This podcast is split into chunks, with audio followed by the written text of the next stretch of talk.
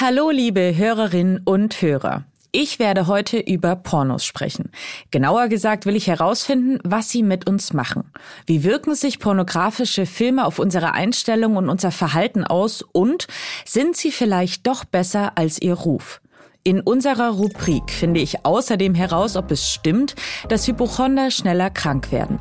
Mein Name ist Elisabeth Kraft und ich bin Wissenschaftsredakteurin bei Welt. Schön, dass ihr da seid. Aha. Zehn Minuten Alltagswissen. Ein Podcast von Welt. Pornografie ist überall. So zumindest kommt es mir manchmal vor und das liegt sicherlich auch daran, dass ich ziemlich viel Zeit im Internet verbringe. Pornos sind ein Massenphänomen. Entsprechend beschäftigen sich Psychologinnen und Psychologen seit mehreren Jahren mit der Frage, wie der Konsum von Pornos auf uns wirkt. Eine Studie zweier Berliner Wissenschaftler von 2014 beispielsweise kam zu dem Ergebnis, dass wer zu viel Pornos schaut, ein kleineres Belohnungssystem hat. Dieser Bereich unseres Gehirns motiviert uns zum Handeln. Dadurch ist er ein wichtiger Garant für Selbsterhaltung und Überleben. Simone Kühn und Jürgen Gallinat konnten einen Zusammenhang zwischen der Anzahl der Stunden, die Probanden während einer Woche mit pornografischem Material verbringen, und der Größe der grauen Substanz in ihren Gehirnen feststellen. Laut Forschern könnte das bedeuten, dass der regelmäßige Konsum von Pornografie das Belohnungssystem gewissermaßen ausleiert. Gleichzeitig ergaben Umfragen unter Therapeutinnen, dass Pornokonsum durchaus auch hilfreich sein kann. Zum Beispiel für Paare, die Probleme mit ihrer Intimität haben. Zeit also herauszufinden, was Pornokonsum eigentlich mit uns macht.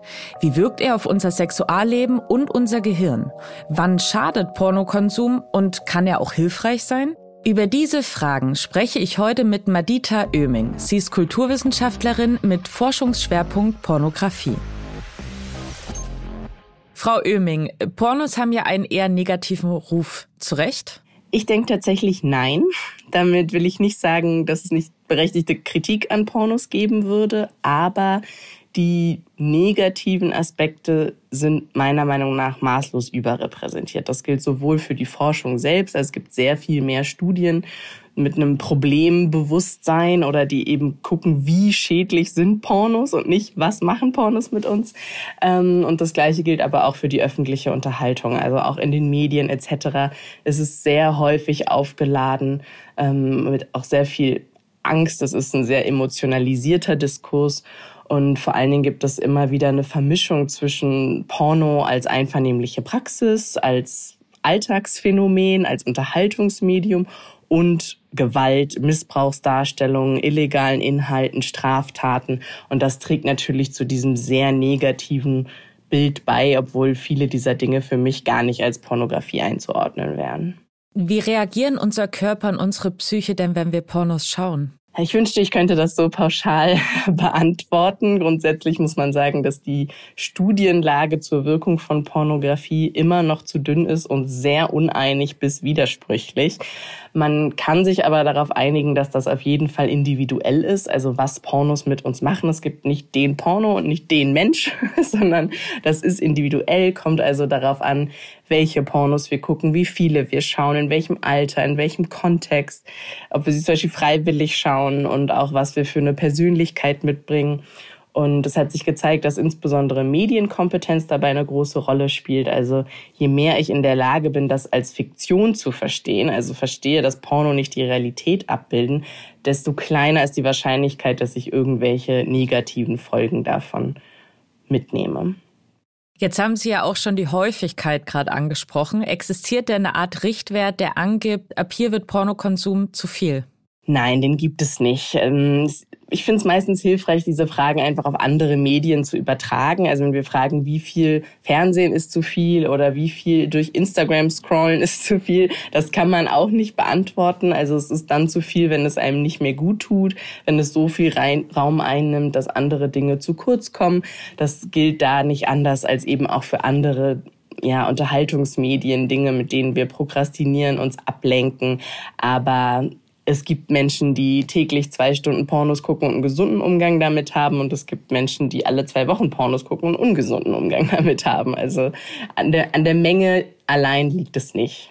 Ab wann sprechen Expertinnen denn dann von Pornosucht? Also welche psychischen und körperlichen Folgen kann auch zu intensiver Pornokonsum haben? Also von Pornosucht sprechen Expertinnen hoffentlich gar nicht, denn das ist keine anerkannte Diagnose. Was es gibt, also was jetzt neu eingeführt wurde in der ICD-11, ist eine zwanghafte Sexualverhaltensstörung.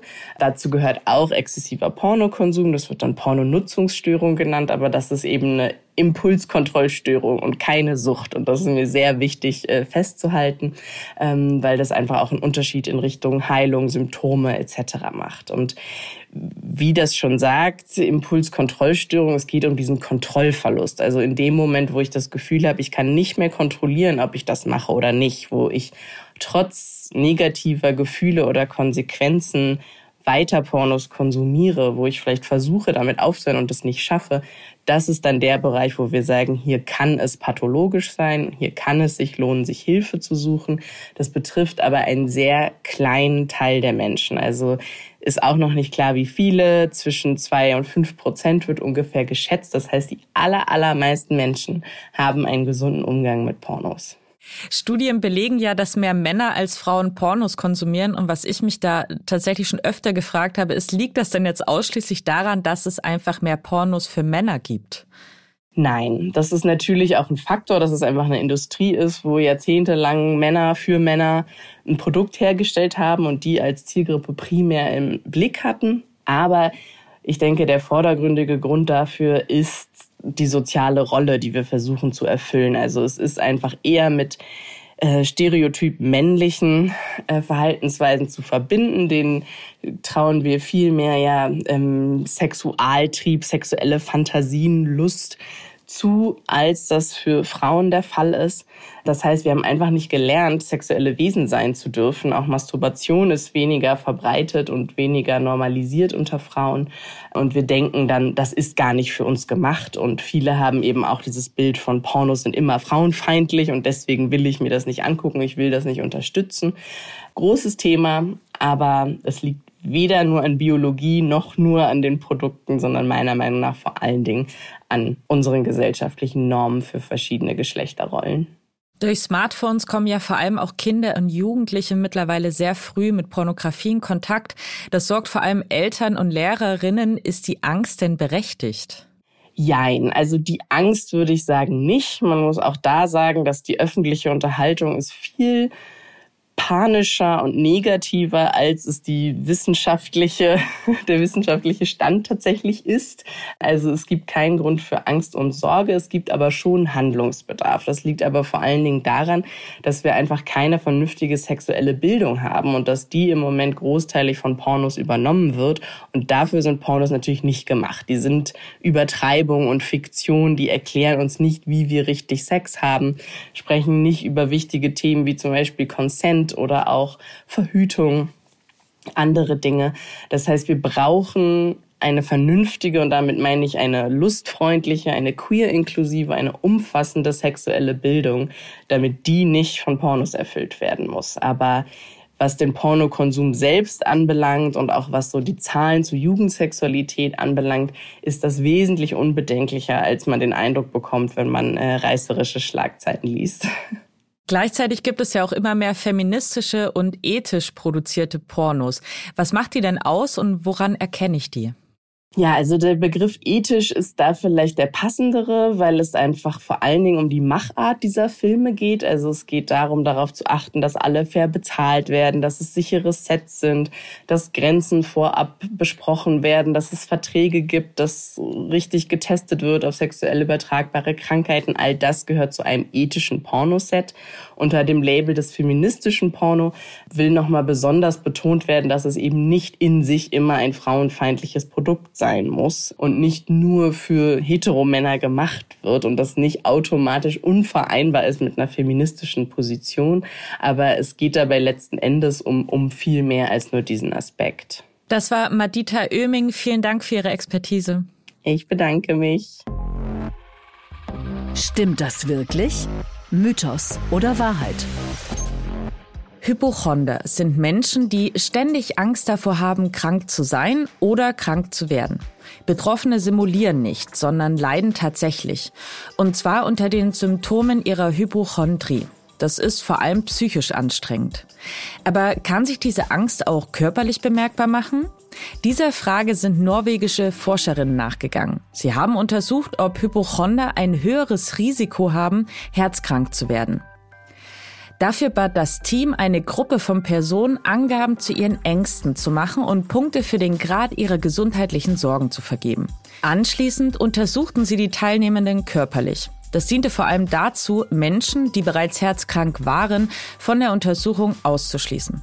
Insgesamt wurden die Teilnehmenden rund sieben Jahre lang begleitet. Am Ende überprüften die Forschenden, wie viele ihrer Probandinnen und Probanden im Untersuchungszeitraum tatsächlich herzkrank geworden waren und ob sie einen Zusammenhang zwischen der Angst vor dem Krankwerden und der Entstehung einer Herzkrankheit feststellen konnten. Das Ergebnis.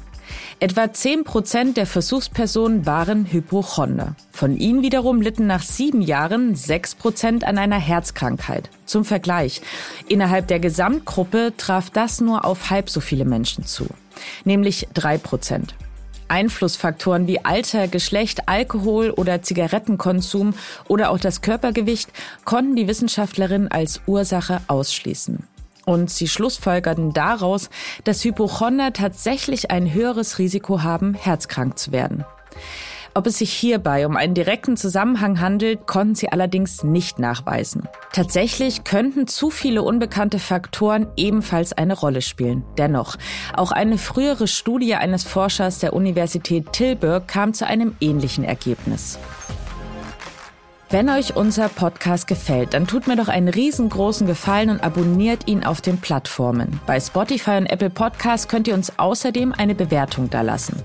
Wenn ihr Anregungen, Fragen, Kritik habt oder uns oder mir einfach nur einen schönen Tag wünschen möchtet, dann schickt uns doch eine Mail an wissen.welt.de. Ich freue mich auf eure Zuschriften und wünsche euch jetzt erstmal einen wunderschönen Tag.